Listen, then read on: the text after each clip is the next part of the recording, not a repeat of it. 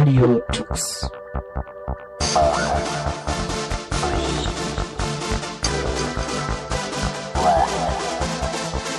German Linux Radio, the German Linux Radio.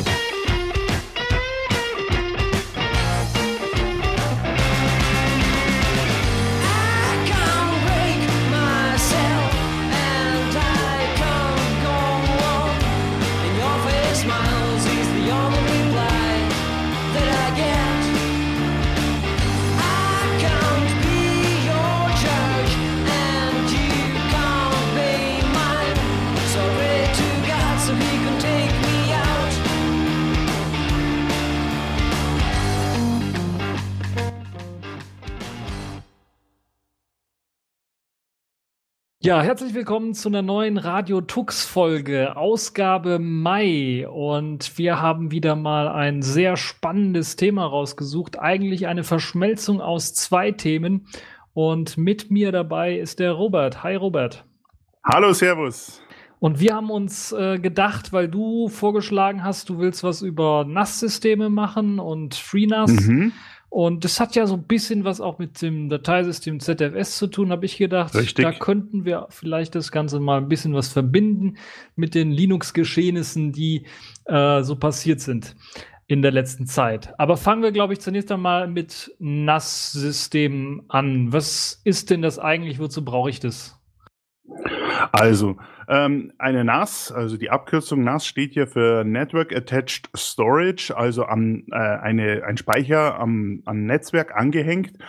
Das sind relativ kleine äh, Computer, die mehr oder weniger leistungsfähig sind, aber sehr viel Speicherkapazität Kapazität bieten und man sich so eben USB-Platten an jedem Rechner spart. Man hat einen zentralen Ablagepunkt, wofür seine Bilder, Musik oder äh, Aufnahmen, TV-Aufnahmen, was auch immer, um einfach immer von allen Rechnern, Tablets und Handys zugreifen zu können.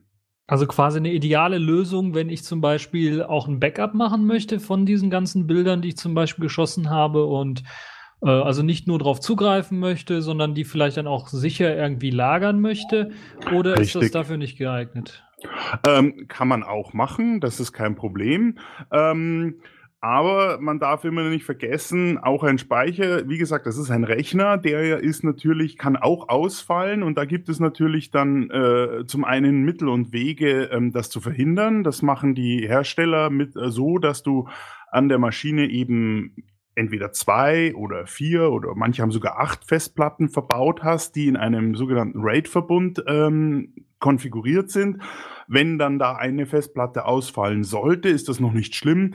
Ähm, er läuft dann nicht mehr im optimalen Modus, aber man kann dann die defekte Platte ähm, austauschen mit einer baugleichen äh, funktionierenden neuen Platte und die, die Konsistenz der Daten wird dann wieder automatisch wiederhergestellt und dann ähm, du hast keinen Verlust der Daten sozusagen. Also das hat quasi zwei große Vorteile für den Otto Normalverbraucher, sagen wir mal so. Einmal, dass er überall von seinem Handy aus auf seine Daten zugreifen kann, wenn es auch Richtig Gigabyte oder Terabyteweise Fotos oder Musikdateien sind. Richtig. Und zum anderen kann er die dann auch, äh, dadurch, dass sie auf diesem NAS gespeichert sind, werden sie halt eben nicht nur auf einer Festplatte gespeichert, sondern auf mehreren, äh, mindestens mhm. zwei. Uh, und dann äh, habe ich halt eben die Redundanz drin, dann habe ich eben auch quasi direkt das Backup, was ja jetzt gerade so, wo Frühjahrsputz ansteht, eventuell doch vielleicht mal eine Sache ist, wo der eine oder andere vielleicht mal dran denken sollte, ein Backup zu machen. Äh, ist, glaube ich, nicht das erste Mal, dass ich erwähne, dass äh, Leute Backups machen. Sollen. Ransomware. Und äh, ja, auf jeden Fall ähm, ist das dann auch eine Lösung, glaube ich, für die Leute, die vielleicht ein bisschen was zu faul sind, für Backups zu machen, oder? Weil das ja automatisch passiert, dieses bei einem RAID-System, dann kann ich einfach einstellen, okay, wird automatisch geklont auf eine zweite, dritte, vierte Festplatte. Ähm, nein.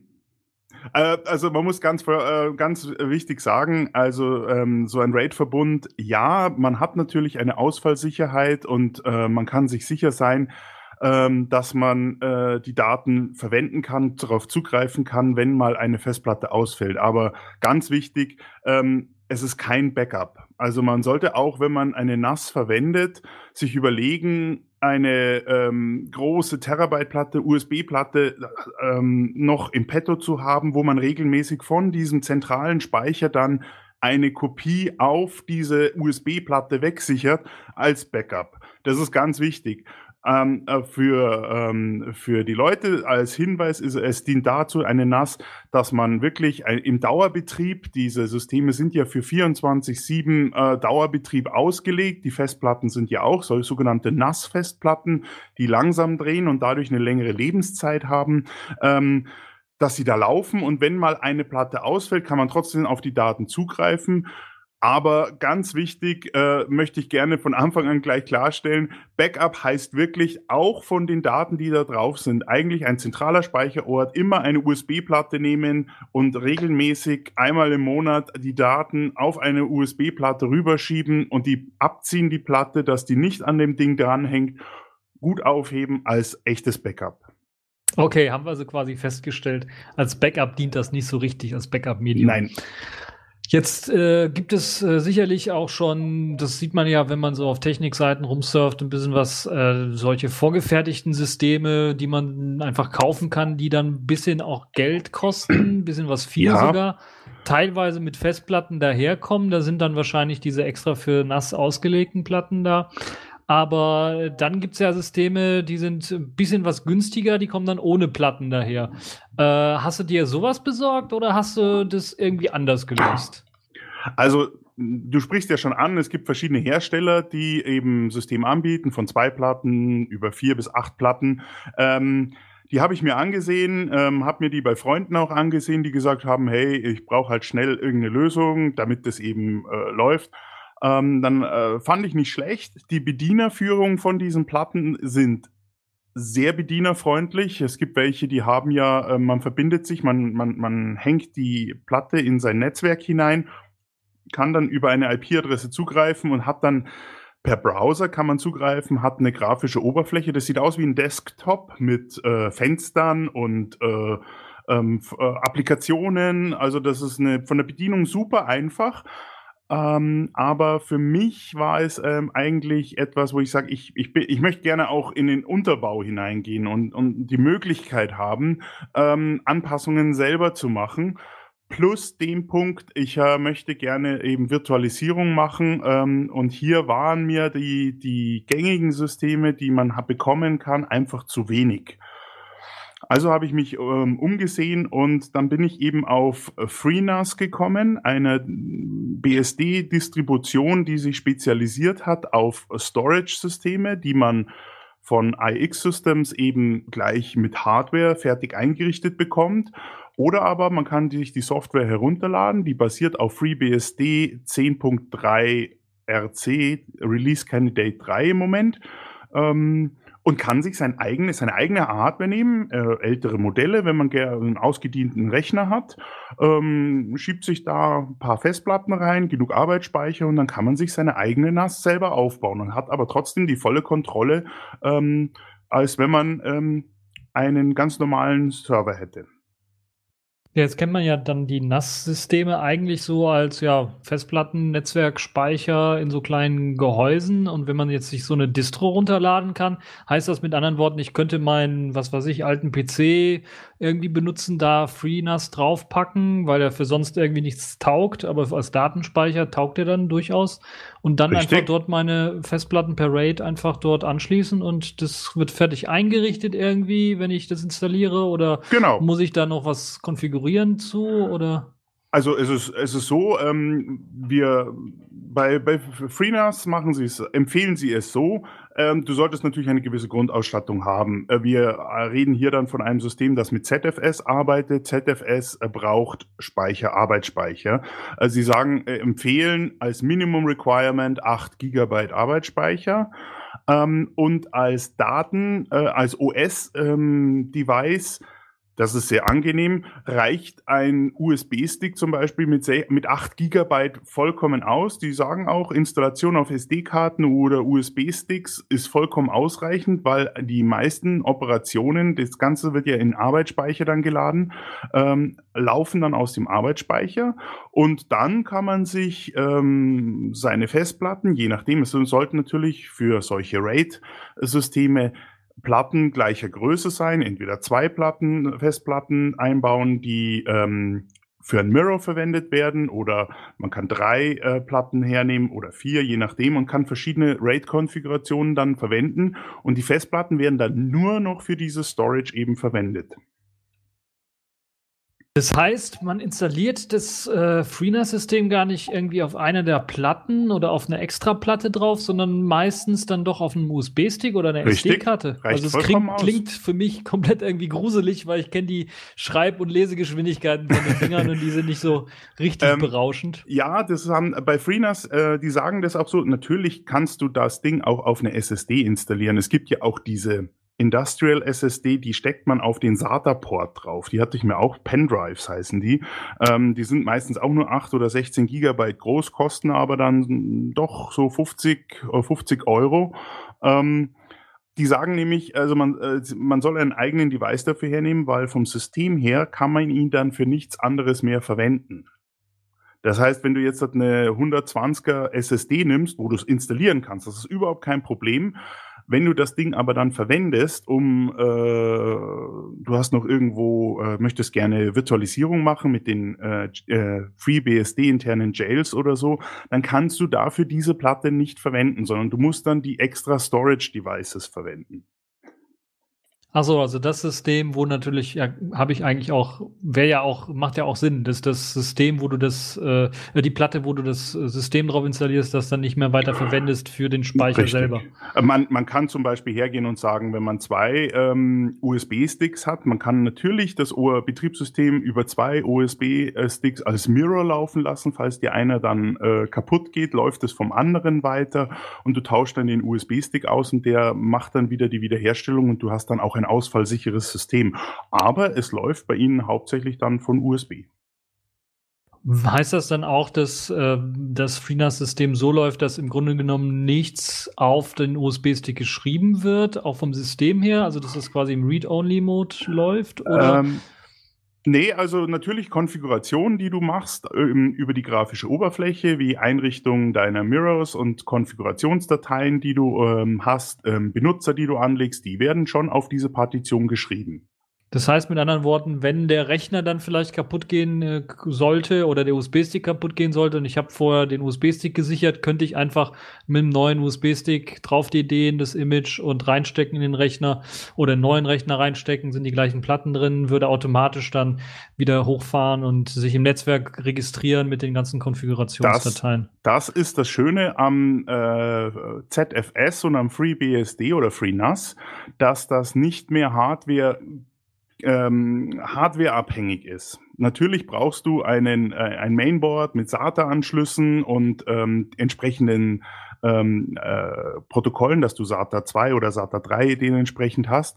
Aber es ist nicht mehr so abhängig wie bei zum Beispiel bei ähm, solchen SATA-Controllern, ähm, wo du ja ein Problem hast, wenn dir der SATA-Controller abstürzt, mu musst du schauen, dass du genau den gleichen SATA-Controller bekommst, damit dein RAID wieder funktioniert, wenn du es hochfährst. Das ist bei Free, äh, beim äh, ZFS nicht mehr nötig. Du kannst theoretisch den USB-Stick ähm, und die Festplatten rausnehmen aus deinem Rechner, in einen anderen Rechner hineinstecken. Da ist es auch wurscht, in welcher Reihenfolge du die Platten ansteckst.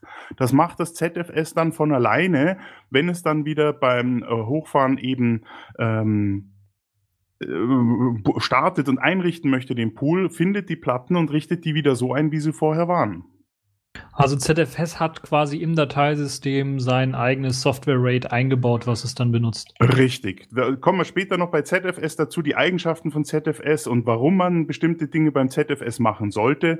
Da können wir gerne da noch äh, auf die Punkte kommen. Für mich war das Entscheidende das, mit ZFS habe ich eine große Fe Flexibilität und habe hier die Möglichkeit, genau das Ding so einzurichten und wenn was passieren sollte, ähm, ich bin nicht verloren mit dem System.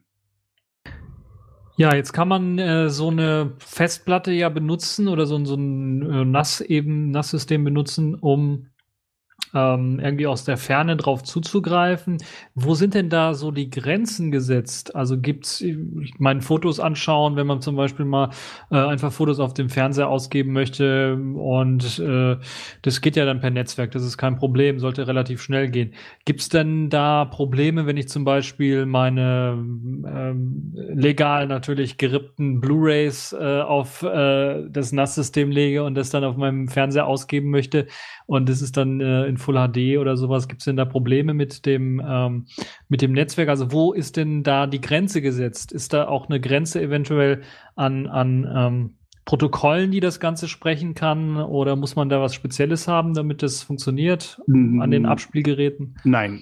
Also ZFS ähm, läuft auf Standard. Das heißt, man kann auch Consumer, äh, zum Beispiel Consumer-Festplatten nehmen, Desktop-Festplatten, weil die vielleicht günstiger sind.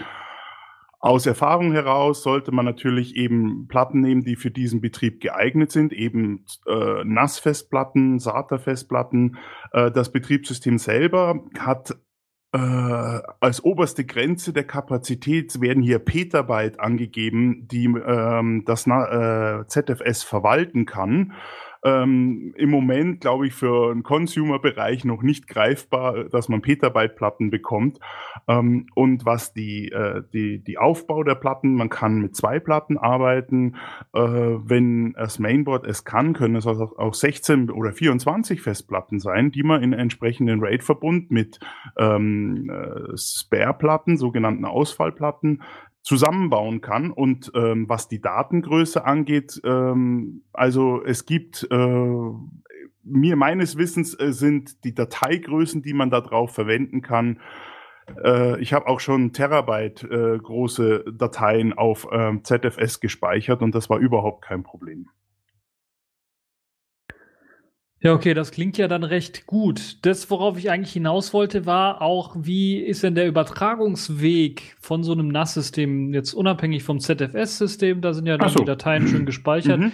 der Übertragungsweg, weil ähm, man möchte es auf dem Handy anschauen, möchte es am PC anschauen und so weiter und so fort. Da werden ja dann unterschiedliche Protokolle für benutzt, um auf die Daten selber zuzugreifen.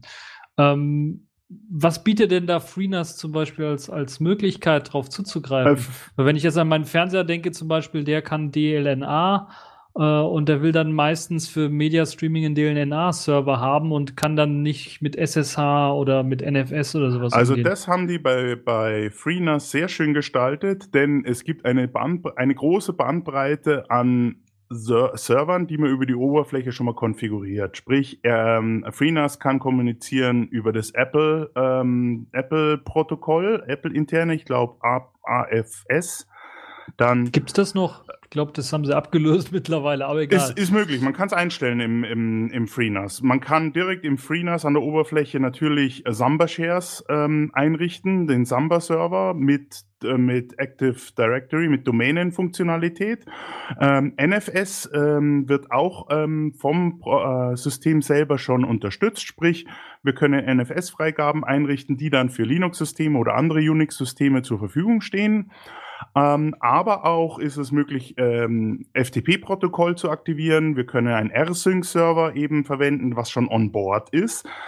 Aber wie du schon angesprochen hast, zum Beispiel äh, DLNA, ähm, man kann äh, das FreeNAS bestimmte Funktionalitäten, auch eine OwnCloud zum Beispiel, ist eine Funktionalität über sogenannte Plugins eben erweitern. Sprich, ähm, das FreeNAS verwendet das Jail-System, um bestimmte Plugins heißen sie dort, eben zu integrieren, wie zum Beispiel einen DLNA-Server oder einen Plex-Server und diesen dann mit der Storage zu verbinden, indem man dann Ordner, die man auf der, äh, auf der äh, FreeNAS hat, in diese Jails integriert und die können dann auf diese Musik, die Bilder dann zugreifen und die dann im Netzwerk über ihre DLN, äh, zum Beispiel der DLNA-Server kann die dann eben dem Netzwerk zur Verfügung stellen.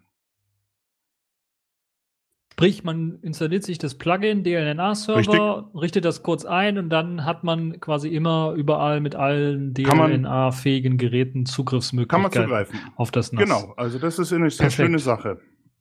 Und man kann, wie ich das verstanden habe, dann in verschiedenen Jails eingesperrt dann auch verschiedene Ordner mh, oder verschiedene Bibliotheken, sagen wir mal, von Dateien dann verwalten. Also es ist so, man äh, bei den Jails macht man es so, was du nicht ähm, als Plugin bekommst, wie zum Beispiel ähm, den äh, Plex-Server. Wenn du, wenn du sagst, okay, oder du möchtest deinen eigenen Webserver da drauf aufziehen, das geht ja auch. Ähm, der ist halt nicht als Plugin zur Verfügung, dann baust du dir eben eine Virtualisierung, ein sogenanntes Jail. Und in dem, wenn du da dann, da kannst du dich auch über SSH, du musst dem eine IP-Adresse ähm, vergeben, kannst du über SSH auf diese Maschine eben draufgehen und dann ist das wie eine eigene in sich geschlossene Unix-Maschine und mit der kannst du dann eben genauso die Software von FreeBSD, Apache Web Server, MySQL Datenbank da drin installieren und mit der dann arbeiten. Ach so, das heißt, ich quasi, ich ja, mache eine Virtualisierung auf und Richtig. habe dann das gleiche wie auf einem Desktop-Rechner, wenn ich da irgendwie was konfigurieren möchte. Hab dann im Grunde genommen einen kompletten Server, den ich da laufen Genau. habe. Und andere Sachen, wie zum Beispiel dieser Plex-Server oder es gibt eben auch einen Bakula Backup-Server, den haben die sozusagen schon fertig eingerichtet. Das ist sozusagen ein fertig eingerichtetes Jail mit der Funktionalität, das nennen die da Plugin.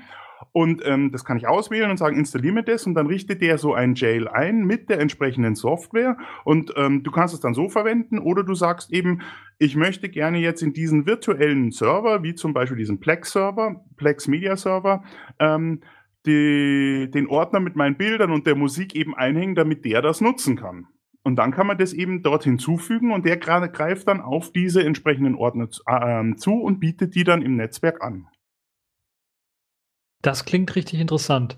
Gibt es denn ähm, auch Möglichkeiten, ja, jetzt haben wir quasi das eigentlich schon vorweggenommen, es gibt ja dann auch die Möglichkeiten zu sagen, okay, ich bin ich möchte diese Jails oder diese einzelnen Ordner, die ich dann anbiete für verschiedene äh, Server, äh, die dann laufen, auch auf äh, oder nur bestimmten Nutzern zugänglich machen und äh, so zum Beispiel eine Sperre machen, dass Nutzer XY nicht auf, äh, was weiß ich, die ab 18 Videos ab 18 drauf zugreifen kann oder sowas. Gut, ähm, das ist jetzt eine Sache, ähm, die würde ich jetzt über, wenn es geht, über den Media-Server machen. Es gibt auch Mini-DLNA, der ist aber sehr simpel.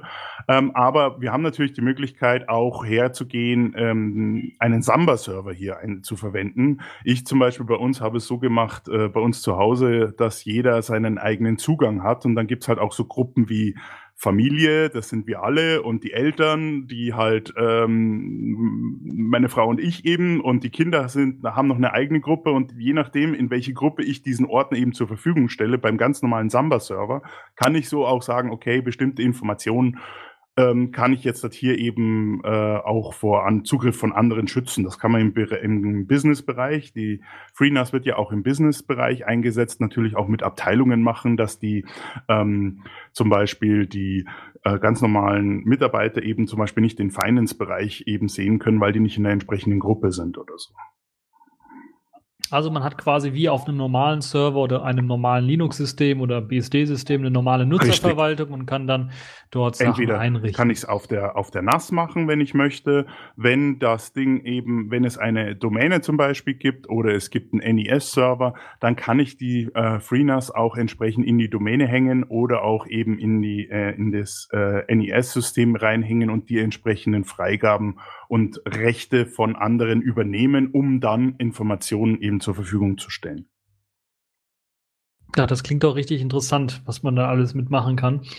Ähm, gibt es äh, irgendwelche, also das Plugin-System hast du jetzt erwähnt, gibt es irgendwelche kompletten ähm, äh, interessanten äh, Anwendungsfälle oder Plugins, woran du bisher noch nicht gedacht hast, die du so irgendwie aus Zufall entdeckt hast, die mit FreeNAS auch möglich sind?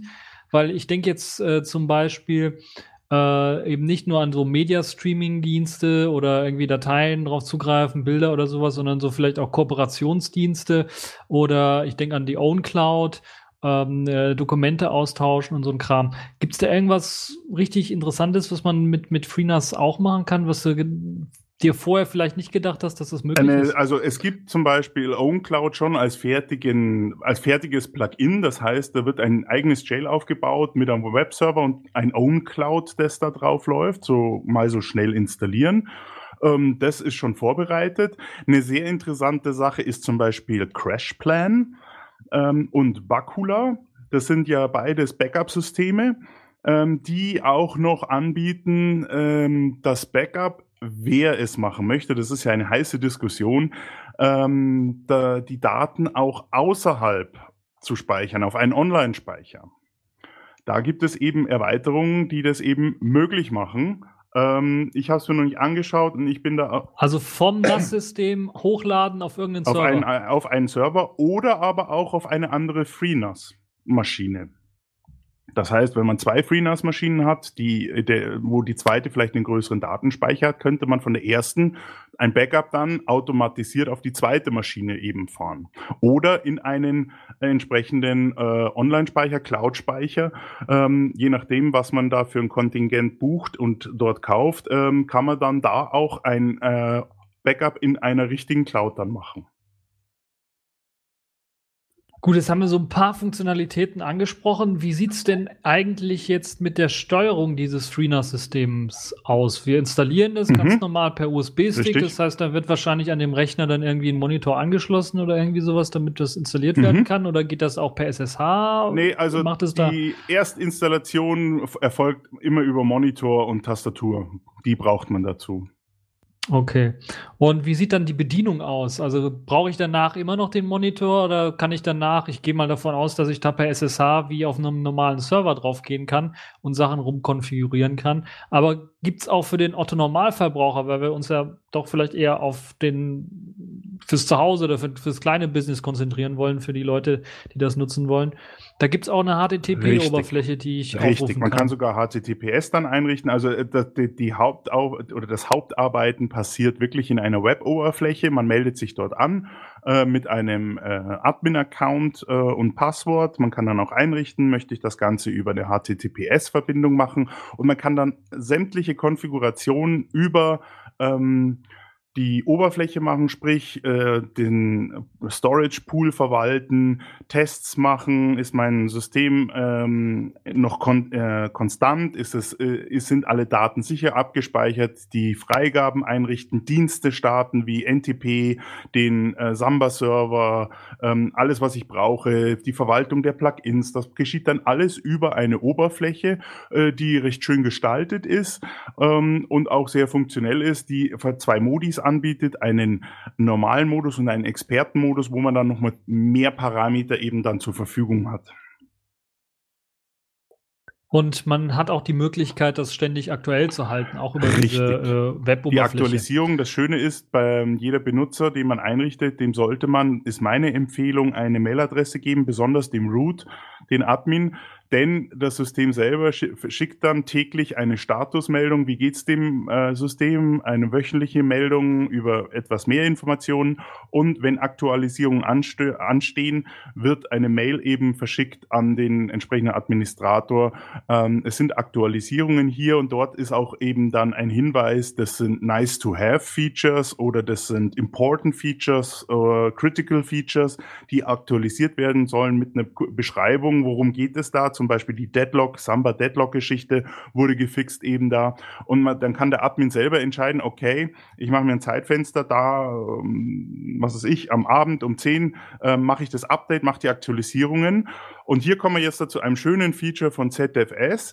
Ähm, wenn das Ding nämlich eine Aktualisierung macht, die auch mit dem Betriebssystem zu tun hat, ähm, richtet es davon eine ähm, zweit, eine, wird das Betriebssystem auf ein zweites sogenanntes Dataset oder ähm, Volume eben äh, kopiert.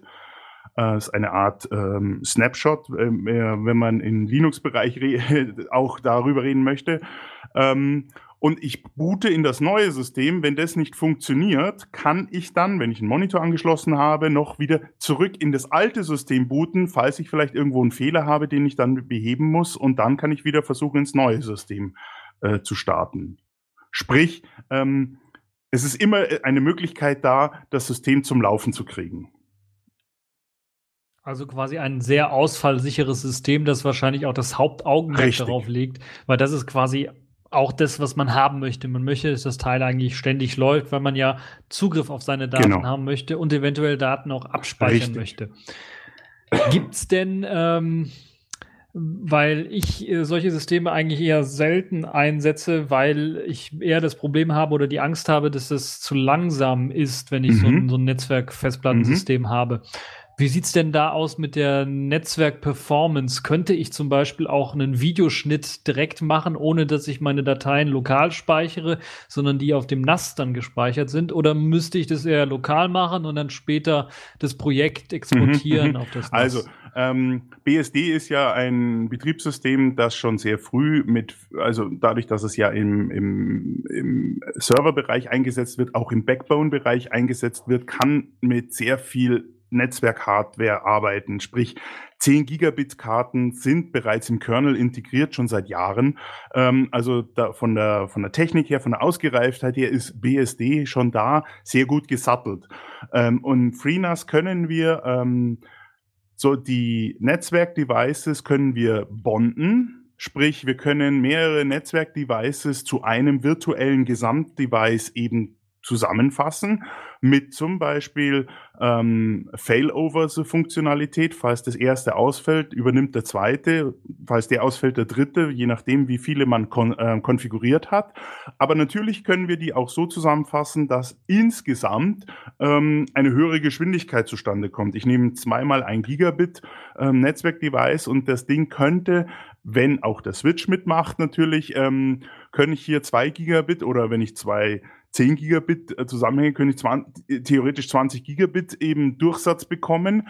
Ähm, ob du jetzt da damit dann den Videoschnitt, den Full HD oder den 4K Videoschnitt direkt auf der NAS machen könntest, ähm, theoretisch ja, aber ich würde dir dann empfehlen, doch die Video-Devices auf deine Maschine rüber zu kopieren, einfach weil es ja noch mehr ähm, Problem, Problematiken geben kann, wie falls mal ein ähm, Problem im Netzwerk passiert, am Switch zum Beispiel, oder der Server hat äh, ähm, kurzen Ausfall von, äh, weil er eben gerade etwas anderes macht oder irgendwie ausgelastet ist, nicht genügend Arbeitsspeicher hat, dann könnte es da vielleicht beim Abspielen zu Problemen kommen. Aber ähm, Netzwerkbonding und eben äh, den Durchsatz erhöhen am Server, das ist möglich. Also quasi eine Geschichte, die ich doch dann eher aus Sicherheitsgründen lokal mache und dann, weil 10 Gigabit Karten habe ich hier leider nicht.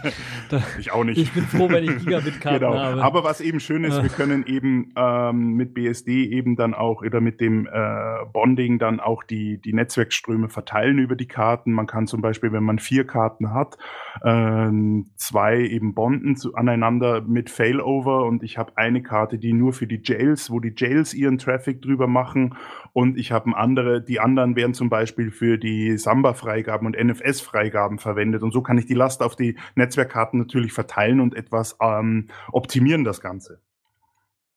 Das klingt natürlich auch richtig interessant. Was mir dann direkt dazu einfällt, kann man dann auch für bestimmte Server oder vielleicht auch für bestimmte Nutzer dann eine Quote einrichten, wie viel sie übers Netzwerk gerade senden können, so dass hier mir äh, Benutzer XY nicht meine Bandbreite stiehlt, weil ich gerade irgendwie was Wichtiges äh, mache und äh, die besseren, die größeren Rechte habe? Ähm da würde mir jetzt die Firewall einfallen, die dann das macht.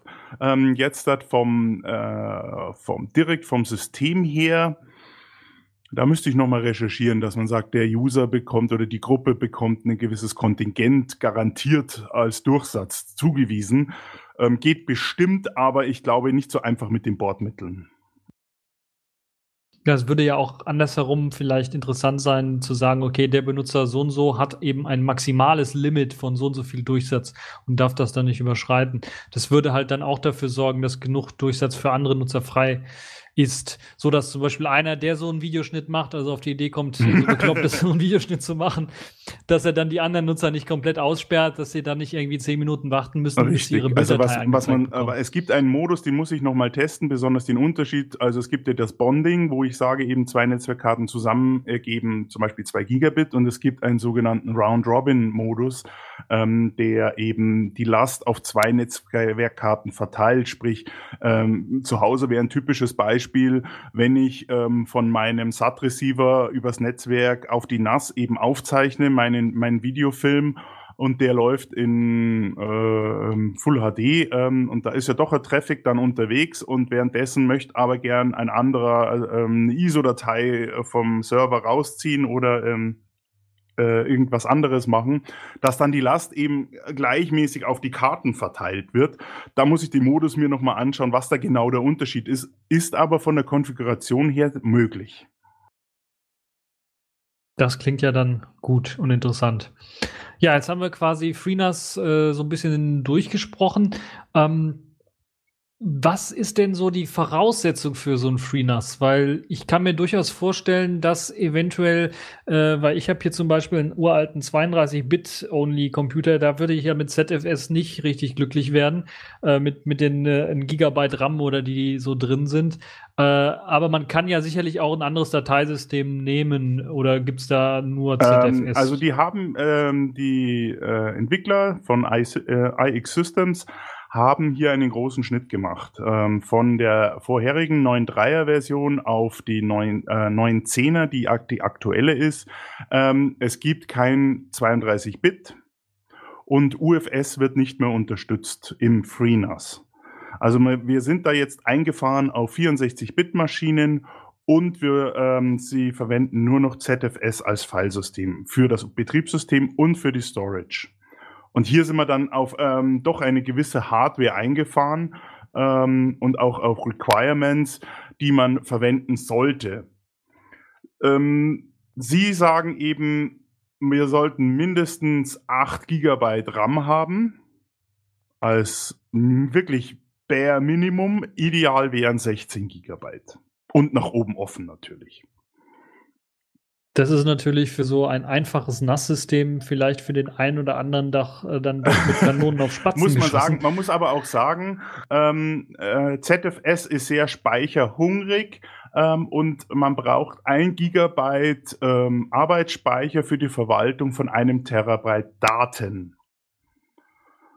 Ah, Ich habe jetzt schon ist, Ja, ist eine das Menge. schon eine Menge, wenn man da so ein paar große Ist eine Terabyte Menge. Platten Ich habe eine andere Statistik gelesen, das war ein Blog, ein, ein Techniker von äh, den Entwicklern dort von FreeNAS, der gesagt hat, also mit 16 Gigabyte kann man bis 24 Terabyte ähm, Storage-Größe kommt man sehr gut zurecht. Ab dann sollte man dann auch von 16 Gigabyte auf 32 Gigabyte gehen, um die nächsten ähm, Größen dann abzudecken. Aber ich denke mir im Privatbereich, ähm, es gibt ja welche, die äh, locker mal so 24 Terabyte in, in, in ihrem NAS haben. Äh, ich habe den Bedarf noch nicht an bis zu, also ich habe noch nicht mal 10 Terabyte bei mir im Server am Laufen und ich äh, komme recht gut mit damit zurecht. Die Aussage von ihm eben, dass 16 Gigabyte Arbeitsspeicher bis zu 24 Terabyte ähm, Storage eben verwaltbar machen, ähm, war für mich schon ein guter Punkt, dass ich sage, okay, mit den 16 äh, Gigabyte Arbeitsspeicher bin ich, glaube ich, auf dem guten Weg. Apropos Verwaltung, wenn man halt so viel Gigabyte und Terabytes da zu verwalten hat, wie sieht denn da die Oberfläche aus? Weil da muss es ja auch irgendeine Art Statistikmodus geben. Wie viel Daten sind jetzt zum Beispiel auf Platte so und so und wie viel Daten sind auf Platte so und so? Oder wird das alles über das ZFS Pools gelöst? Wie sieht das da aus? Man muss ZFS vielleicht mit LVM vergleichen, was auch, auch von der Linux-Seite her kommt. Ähm, man muss weggehen von diesen Partitionen und Verteilung. Ähm, wir haben hier zwei Schritte. ZFS hat eigentlich zwei Bereiche. Der eine, der untere Bereich, ist das sogenannte Pool. Ähm, das ist der Festplattenverbund wie ich zum Beispiel die Festplatten zusammenhänge und damit eine Redundanz und eine, Fest eine Gesamtkapazität bekomme. Zum Beispiel ähm, der einfachste Verbund wäre ein Stripe-Set oder ein Mirror. Das, ich ich habe zwei Platten, entweder hänge ich sie hintereinander und kriege damit eben die doppelte Kapazität, habe aber überhaupt keine Redundanz drin, fällt mir eine Platte aus, ist der ganze Datenpool zerstört, ich komme an keine Daten mehr dran. Oder ich nehme den Mirror, habe zum Beispiel einen 3 Terabyte Mirror, habe zwei Festplatten, hoffentlich gleicher Bauart vom selben Hersteller ähm, mit 3 Terabyte und habe dann eine insgesamte Kapazität von 3 Terabyte. Fällt mir eine Festplatte aus, kann ich trotzdem weiterarbeiten, ohne dass was wäre, weil ähm, eine exakte Kopie auf der anderen Platte eben noch mitläuft. Ma mache ich zum Beispiel ein RAID 10. Das ist zum Beispiel der meist empfohlene ähm, RAID-Verbund, den die Jungs von äh, FreeNAS, aber auch von FreeBSD für ZFS empfehlen.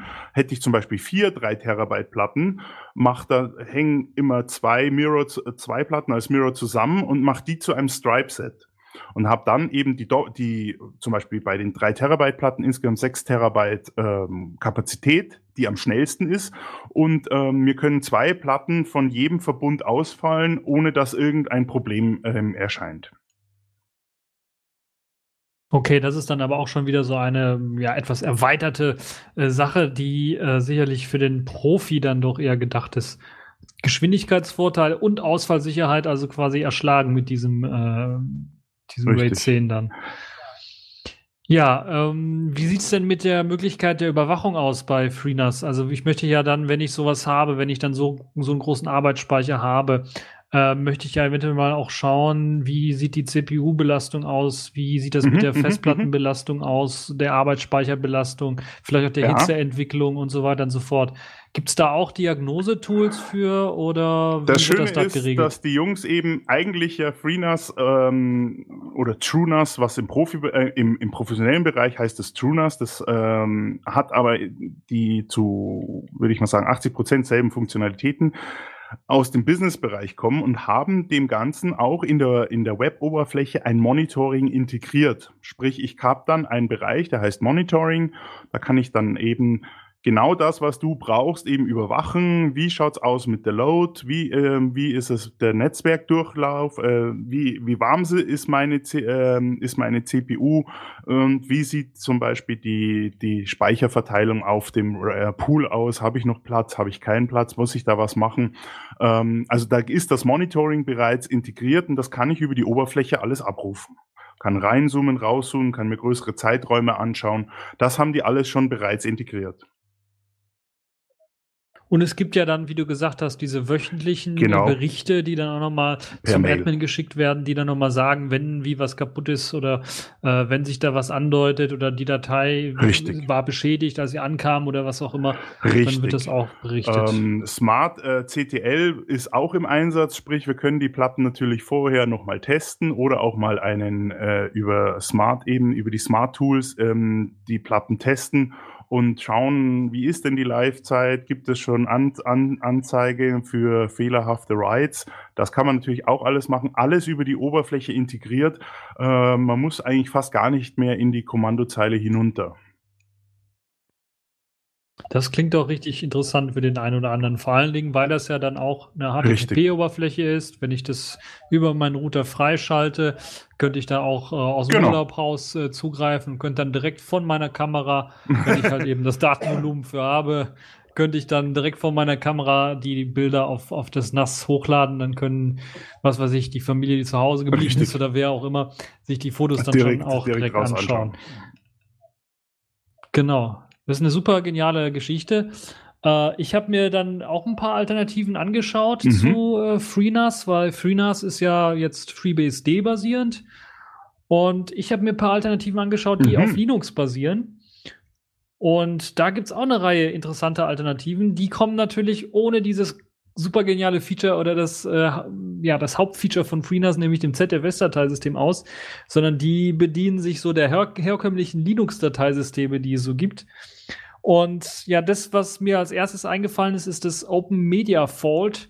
Das ist im Grunde genommen ja doch eine sehr, sehr einstiegsfreundliche Geschichte. Das ist vielleicht sogar, ähm, äh, wenn man das noch eine Stufe einfacher haben möchte als mit FreeNAS, dann könnte man vielleicht bei Open Media Fault einschlagen, weil das auch ähm, oder damit anfangen, weil das vor allen Dingen auch eben nicht diese großen Systemvoraussetzungen benötigt, sondern da geht auch mein alter 32-Bit-Rechner hier ohne Probleme mit. Und das ist auch eine NAS-Lösung, die eben in dem Fall auf Debian GNU slash Linux basiert und bietet im Grunde genommen so wie alle NAS-Systeme auch das an, was man so braucht in Sachen Netzwerk, also SSH, SFTP-Zugriff, Samba, NFS, äh, auch die verschiedenen Media-Server, die man da laufen äh, lassen kann, AirSync-Support. Ähm, BitTorrent Client ist damit an Bord. Da kann man dann automatisch einrichten, ähm, dass bestimmte Torrents dann runtergeladen werden. Ich habe das immer gern, dass ich mir die neuesten Folgen von US-amerikanischen Serien runterlade äh, und äh, dann muss ich das nicht manuell machen, sondern es wird automatisch gemacht, wird dort abgelegt und dann nach einer Woche oder so gelöscht. Das lässt sich alles einstellen. FTP kann man da auch einrichten und genauso wie bei FreeNAS kann man sich auch, äh, gibt es auch so OwnCloud-ähnliche Lösungen. OwnCloud selber glaube ich noch nicht, aber ansonsten gibt es auch eben Plugin-Support. Aber das ist wirklich so eine Lösung, die sehr einfach ist für zu Hause, für vielleicht ein sehr kleines Business von, sagen wir mal, zehn Mann oder sowas nur. Ähm, eine sehr, sehr einfache HTML-Konfigurationsoberfläche für Einsteiger, sprich man hat eben links einfach nur einen äh, übersichtlichen Kategorieansicht von, von äh, verschiedenen ähm, äh, Einstellungsmöglichkeiten in so einem Baumauswahlmenü. Das geht auch nicht geht auch nicht weiter runter wie äh, äh, zwei ähm, äh, Baumeinträge nur. Also das geht dann nicht irgendwie, wird nicht richtig kompliziert wie bei KDE zum Beispiel oder bei den alten KDE-Versionen, sondern das ist wirklich alles recht übersichtlich. Und man hat auch halt eben auch diese Benutzerverwaltung. Man kann Quotas anlegen für bestimmte Dateibereiche. Bibliotheken kann man einlegen. Also die Dateisystemverwaltung ist mit dabei. Äh, man kann das Ganze auch formatieren. Und da stehen halt eben dann die üblichen äh, Linux-kompatiblen Dateisysteme zur Verfügung, eben dann auch vielleicht der größte Konkurrent äh, zu ZFS, äh, ButterFS. Aber man kann, weil es ja Debian basierend ist, äh, sicherlich auch äh, ZFS nachinstallieren, aber kommen wir vielleicht gleich nochmal zu, äh, dass das mittlerweile auch unter Linux möglich ist. Ja, das ist das Open, Open Media Vault, was ich mir so Man kann angeschaut auch habe. äh, mehrere Platten zu einem RAID-Verbund zusammenhängen, so einen klassischen. Genau, du kannst Software RAID auf jeden Fall machen. Wie es mit Hardware RAID aussieht, äh, kommt eben darauf an, ob Debian Mhm. das alles unterstützt, aber das sollte eigentlich auch kein Problem sein. Ähm, Im Grunde genommen ist das halt eine Alternative Okay. zu Mhm, einem mhm. FreeNAS-System für unter Linux oder vielleicht sogar die Alternative, die ähm, im Gegensatz zum FreeNAS-System, da habe ich auch mal die Konfigurationsoberfläche so gesehen, die für den Einsteiger vielleicht, es gibt ja die zwei Modi extra aus dem äh, Grunde, dass das für Richtig. den Einsteiger einfacher gehalten wird, aber Open Media Vault fand ich doch eine Stufe einfacher. Ich weiß nicht, woran es lag, aber vielleicht an den vielen Bildchen, die da drin sind Optik. und Symbolen überall. Äh, die Optik Mhm, ist, die mhm, Optik mhm. macht's auch, glaube ich, so ein bisschen. Und ich fand das so ein bisschen, äh, vielleicht liegt es auch einfach daran, dass es ein bisschen was moderner Ja. aussieht und nicht wie so eine Ja, da muss ich Router-Oberfläche. gestehen, das ist äh, bei FreeNAS, äh, das wünsche ich mir, dass man vielleicht die Icons tauschen könnte oder dass sie mal mit Bootstrap irgendwie über die Oberfläche gehen und da etwas ansprechenderes machen. Und es gibt, ähm, äh, gibt noch ein zweites Programm, was ich mir angeschaut habe, äh, was ich aber jetzt nicht so sehr empfehlen könnte, außer für die Leute, die wirklich auf so Router-Oberflächen stehen. Das nennt sich OpenFiler. Und das ist eine NAS-Lösung, äh, die basiert jetzt nicht auf einem Debian, sondern auf einem RPath Linux. Das ist so ein ganz skurriles Linux, habe ich vorher nicht so richtig mir angeschaut, weiß ich auch nicht, was es ist. Aber das ist komplett GPL-V2 äh, basierend. Also für den Leute, für die Leute, die halt eben eine komplett freie Lösung haben wollen, äh, mit der richtigen Lizenz, die können sich, die können sich Okay. OpenFiler anschauen. Äh, das ist auch etwas, was mehr, glaube ich, so äh, für doch dann den kleinen Businessbetrieb ist oder vielleicht für größere Geschichten, weil das hat halt ähm, im Gegensatz zu, äh, zu dem Open Media Vault dann auch äh, NIS Mhm. und LDAP Support, iSCSI Support wichtig, ja. ist ganz groß, WebDAV, WebDAV, Active Directory, NT4 Domain Controller Gedönse, wer das immer braucht, der hat das auch mit an Bord. Kerberos 5 Authentifizierung ist möglich. Aber bei den Dateisystemen hat man so ein bisschen eine Einschränkung. Da werden halt X-Dateisysteme unterstützt, JFS und XFS äh, mit Snapshot-Support. Ich weiß nicht, was sie da ganz genau einsetzen. Es klingt so ähnlich würde wie ich in LVM, was sie dann einsetzen, äh, um das zu machen. Äh, Und es halt, gibt halt auch diese Quotierung ähm, äh, von Speicherplatz und auch die Möglichkeit, ähm, ähm, äh, Netzwerkauslastung einzustellen. Also wie viel darf ein Nutzer, also da gibt es diese maximale Grenze, die man einstellen kann, wie viel darf ein Nutzer ähm, an Up- und Download haben. Ähm, ist äh, wirklich eine Geschmackssache. In dem Fall ist das wirklich noch eine Stufe Corporate Design mäßig, äh, Router Design mäßig ausgelegt, das Ganze. Und ähm, aber auf jeden Fall auch eine interessante Lösung für die Leute, die vielleicht ähm, äh, an sowas irgendwie denken und das brauchen, um das in ihr äh, Netzwerksystem mit zu integrieren irgendwie.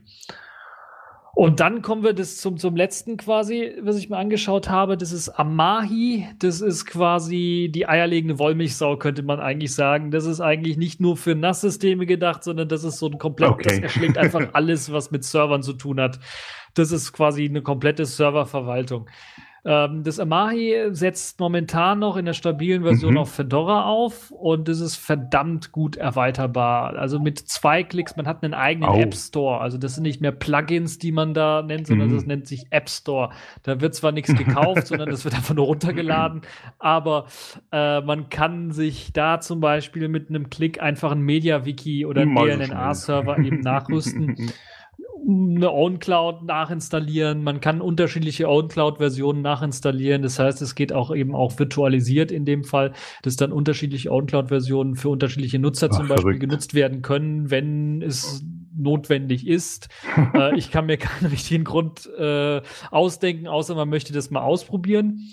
Äh, es gibt äh, unzählige äh, Erweiterungen und Möglichkeiten, Programme nachzuinstallieren. Also die, ich habe die Liste einmal von oben bis nach unten runtergescrollt. Ich weiß nicht, wie viele Programme es waren, aber auf jeden Fall habe Okay. ich sehr lang gescrollt.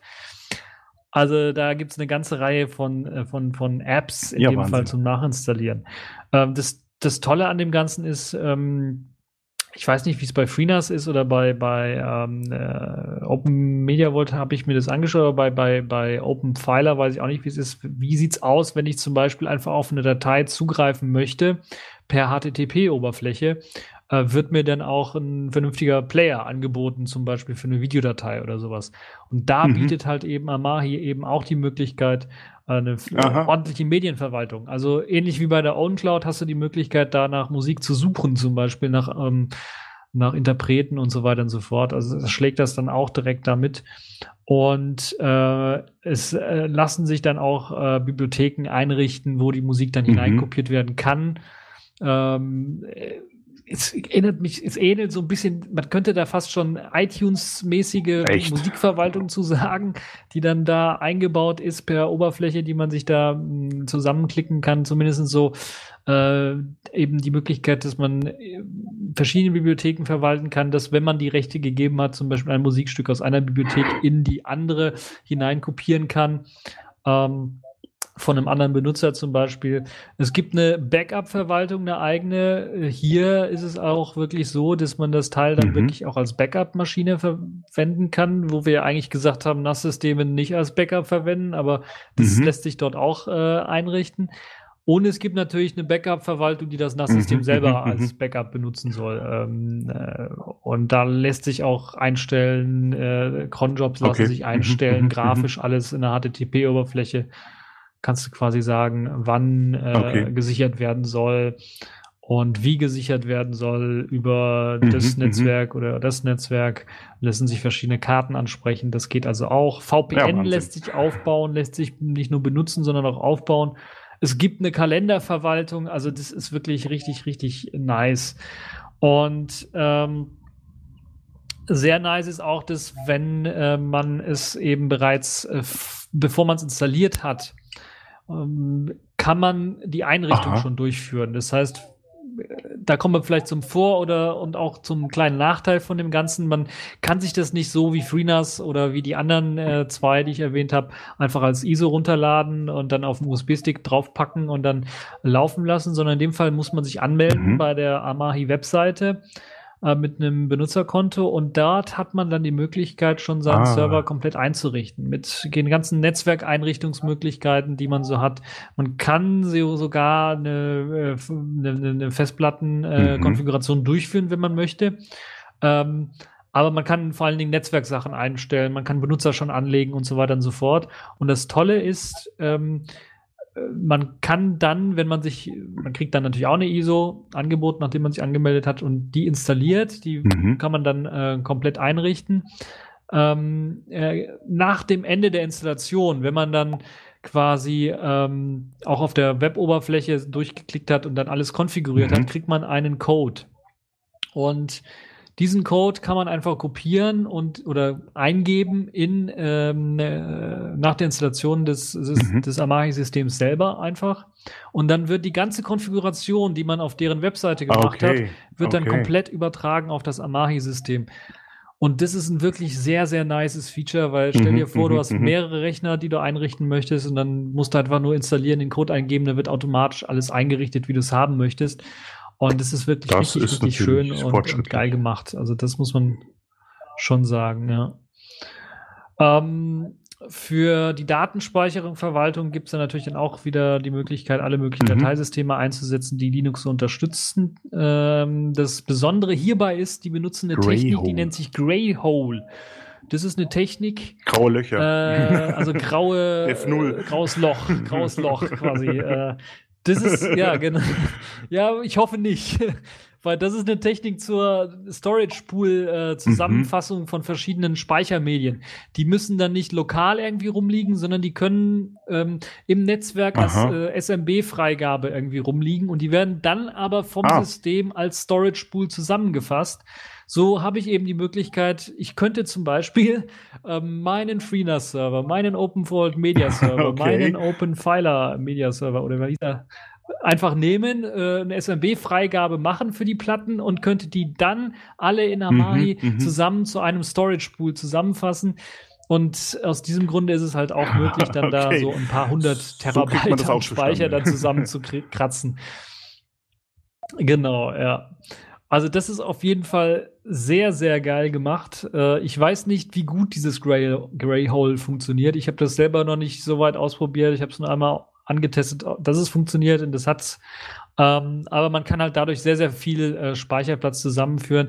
Aber man hat natürlich auch wieder dann ähm, Konfigurationslayer an Konfigurationslayer an, an Möglichkeiten, die man da machen kann. Was passiert, wenn das Netzwerk da nicht funktioniert? Ich kann zum Beispiel einstellen, ich möchte von meinen Bildern immer, dass die redundant gespeichert sind, also zweimal gespeichert sind. Das kann ich einmal im Netzwerklayer einstellen, braucht dann nicht irgendwie ein RAID-System oder was anderes zu machen, sondern es wird dann immer sichergestellt, dass dieses, äh, dass diese, das Bildarchiv zweimal vorhanden ist. Das heißt, wenn meine Netz eine Netzwerk mhm. äh, Storage äh, ausfällt, dann wird automatisch dafür gesorgt, dass noch ein zweite, äh, zweites Duplikat quasi erzeugt wird. Das heißt, dass ich nicht nur einmal dieses Bildarchiv dann im Netzwerk habe, sondern es wird dann automatisch erkannt nach einer bestimmten Zeit, das lässt sich auch einrichten, dass äh, dann äh, automatisch dann okay. nochmal ähm, äh, eine Kopie erstellt wird, so dass ich dann wirklich zweimal wirklich habe. immer, also redundant Puh, äh, die okay. Daten dort rumliegen habe. Abgefahren. Ja. Also das ist schon richtig, richtig krass.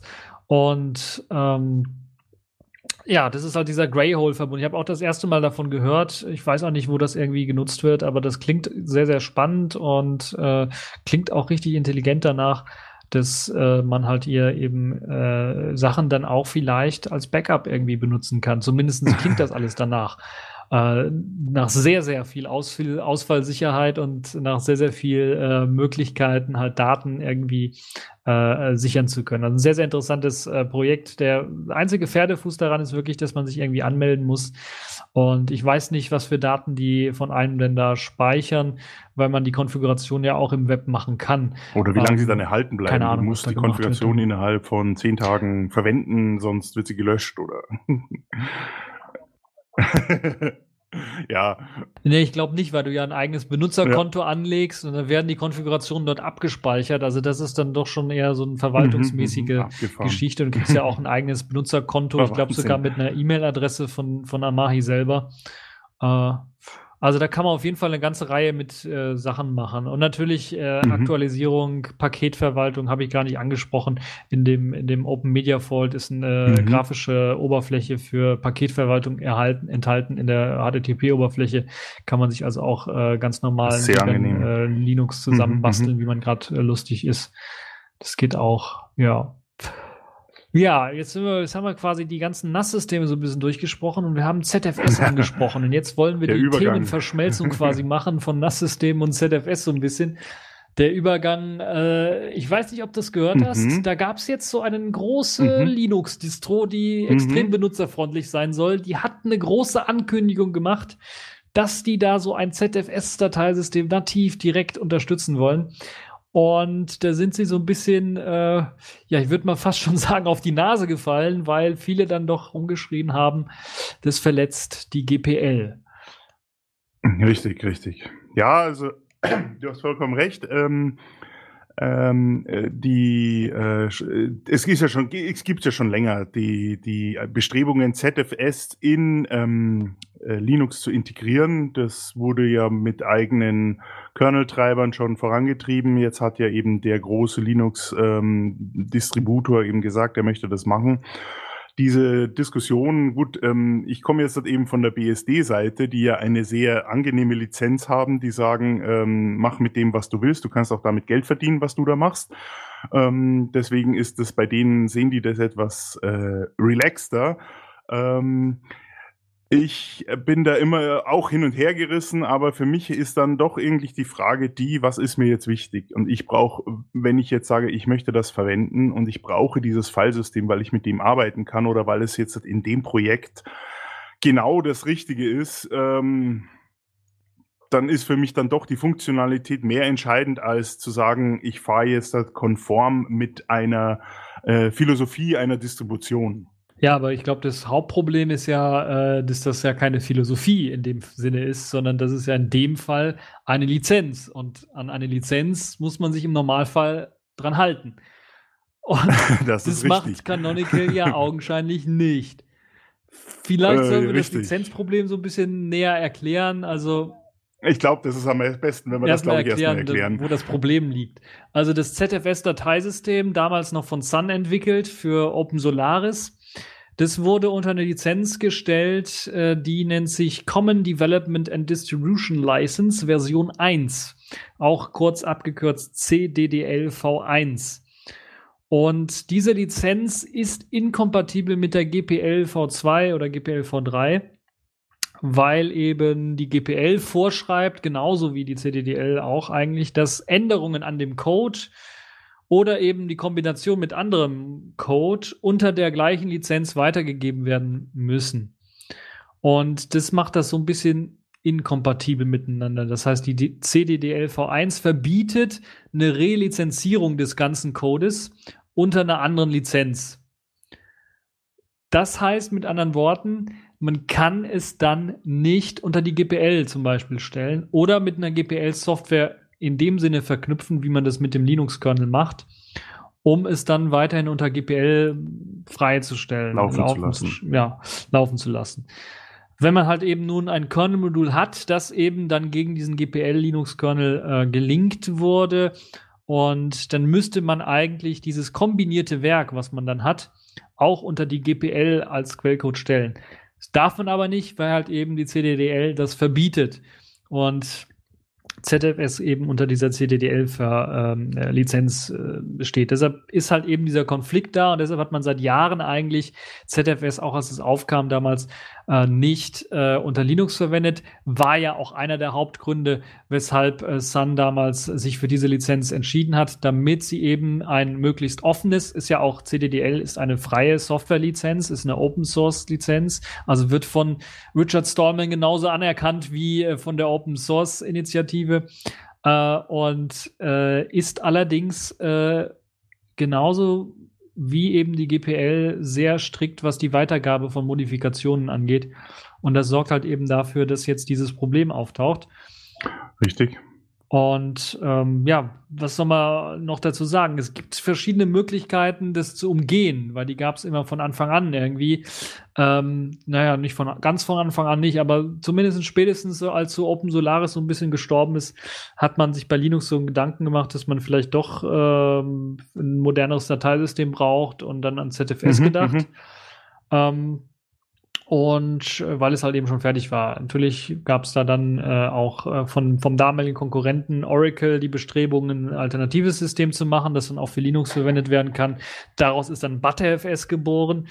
Äh, und das ist ja jetzt einer der größten Konkurrenten momentan ähm, zum ZFS, auch wenn es ein bisschen was jünger ist und noch ein bisschen was unausgereifter. Richtig. Aber da kann ich dir eine kleine, ähm, ähm, vielleicht auch gute Nachricht ähm, geben. Äh, 2013 ähm, gab es ein Announcement von OpenZFS, das genau sich auch um diese Problematik eben gekümmert hat der Lizenz. Und ähm, dieses OpenZFS ist eigentlich ein Fork, eigentlich kann man sagen, von dem ursprünglichen ZFS, was von Sun Solaris eben gemacht wurde. Und ähm, da ist natürlich dann die ähm, Entwicklung sehr weit fortgeschritten, auch um OpenZFS eben dann den Distributionen näher zu bringen und dann auch mit den Lizenzen hier näher zu kommen. Also haben die das Lizenzproblem gelöst? Kann ich mir Äh, kaum gelöst? vorstellen. gelöst nicht ganz, ähm, aber es ist so, dass natürlich genau diese Problematik schon erkannt wurde und dass natürlich hier ähm, nicht um, umsonst gibt es ja jetzt mittlerweile eben auch ZFS äh, für Linux, ähm, auch für BSD. Es ist ja eigentlich auch dasselbe, weil ja die CDDL ja eben für das ZFS eben da war, gilt ja dasselbe Problem auch für FreeBSD. Aber da die Jungs eben sehr stark an, äh, miteinander gearbeitet haben, haben die dann natürlich dann auch geschaut, äh, wie können wir das Lizenzproblem lösen und auch Z- für äh, BSD natürlich eben äh, arbeitet ja eigentlich nicht mit dem ursprünglichen Original ZFS, sondern ähm, aus dem, das kommt alles aus diesem Open ZFS heraus.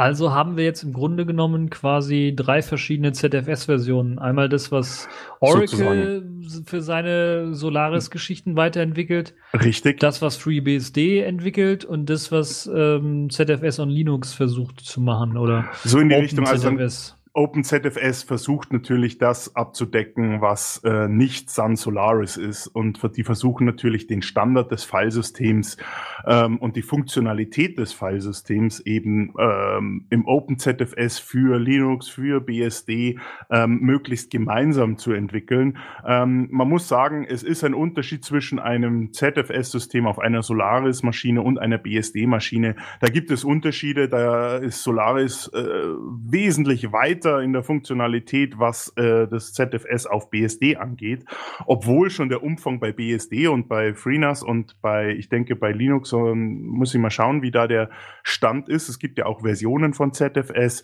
ähm, welche Version das ist mit den Features. Da gibt es Unterschiede, das muss man definitiv sagen.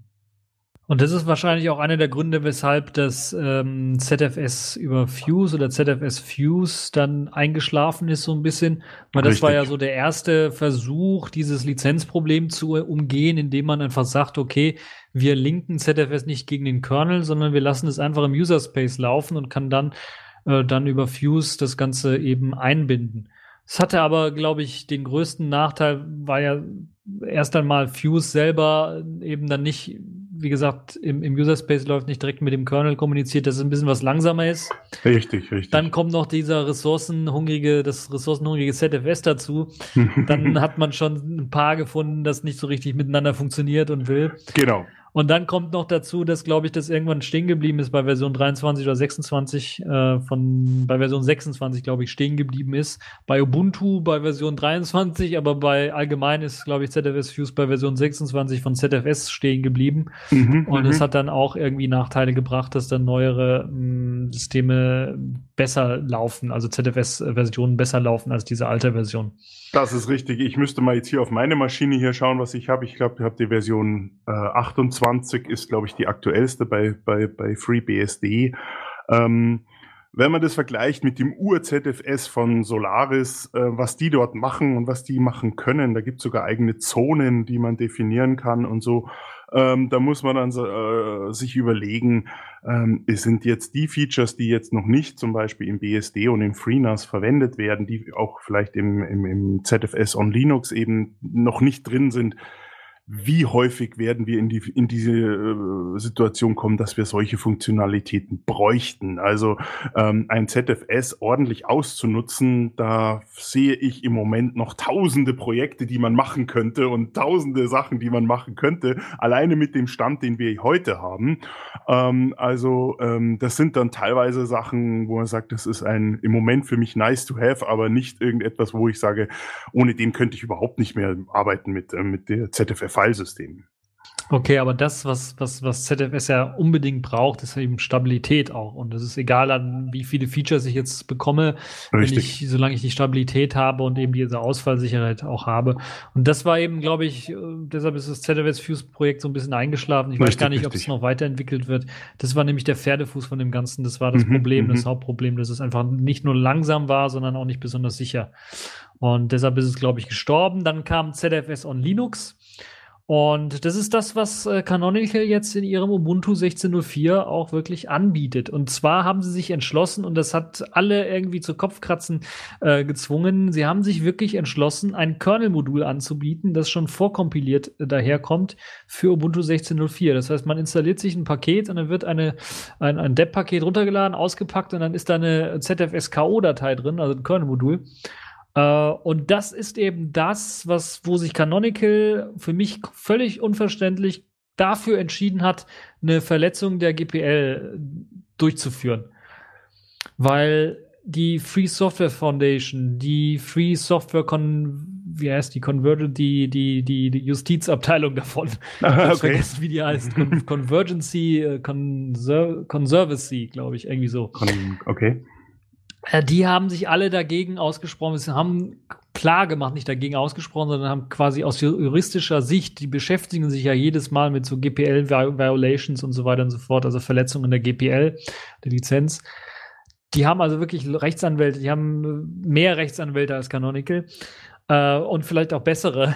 Und die haben sich auf jeden Fall äh, klar juristisch dazu geäußert, dass es das nicht möglich ist, das so zu bundeln Das ist also eine klare Verletzung der GPL und Canonical macht sich da, glaube ich, nicht äh, Freunde mit, würde ich mal sagen, weil sie hätten die gleiche Funktionalität auch ähnlich lösen können, wie das seit Jahren OpenSUSE zum Beispiel oder Fedora äh, gemacht hat oder wie jetzt auch äh, neulich dann jetzt äh, Debian angekündigt hat, äh, ZFS an Linux anzubieten, nämlich äh, über ein DKMS-Paket. Ähm, das heißt mit anderen Worten, man lädt sich dann nur den Quelltext, der ja auch unter der CDL, äh, CDDL dann stehen darf, herunter und das Modul wird dann lokal auf dem Rechner gebaut.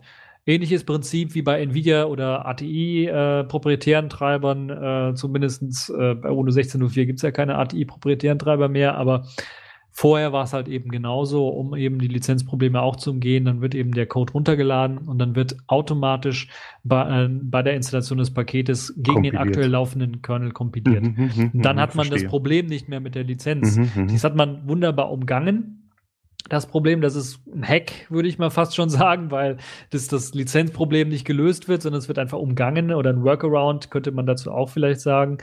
Aber ähm, ja, letzten Endes bleibt ja dann auch die Frage, auch bei diesem ZFS on Linux, ähm, jetzt egal in welcher Form, in dieser legalen Form würde ich mal sagen, mit DKMS oder in dieser Ubuntu-Version, ähm, äh, wo das überhaupt Sinn macht, das einzusetzen für Linux, weil es ist ja so, äh, du hast ja schon erwähnt, für FreeBSD, die haben eine eigene Vers Version quasi entwickelt, weil sie auch Anpassungen machen müssen für das BSD-System. Und bei Linux muss es ja auch Anpassungen dann geben für das Linux-System. Ich, ich, erinnere auch, ja. zum Beispiel an das äh, VFS, also das, wie heißt das, Virtual, Virtual File System von, mhm. von, von, Linux, also das, was da drunter liegt unter allen Dateisystemen irgendwie. Mhm, oder mhm. für, das, das braucht ja auch Anpassungen. Und ich stelle mir das sehr schwer vor, dass das Team von, wie viel sind es, drei, vier Mann vielleicht, maximal, vielleicht ist es sogar nur noch einer, der sich darum kümmert, äh, und wir müssen uns überlegen, Ubuntu 16.04 ist eine LTS, die soll fünf Jahre lang unterstützt mhm, werden. Nicht mhm. nur auf dem Desktop, richtig, sondern richtig. auch im Serverbereich. Mhm. Da muss das rock solid sein. Da darf man nicht irgendwie nur so stümperhaft dran arbeiten. Also ich halte das schon für sehr, sehr gewagt, dass Canonical diesen Schritt gegangen ist. Zum einen GPL-Verletzung, zum anderen ZFS überhaupt einzubauen, standardmäßig äh, also standardmäßig, weiß ich jetzt, äh, also in die, in die Distro aufzunehmen, mhm, mhm direkt. Mhm. Bei Debian ist es ein bisschen anders, dann ist es nicht direkt in der, in den, in den Haupt, ähm, ähm Hauptrepos drin, sondern ja. in so einem, ja, in, in einem Nebenrepo äh, quasi drin.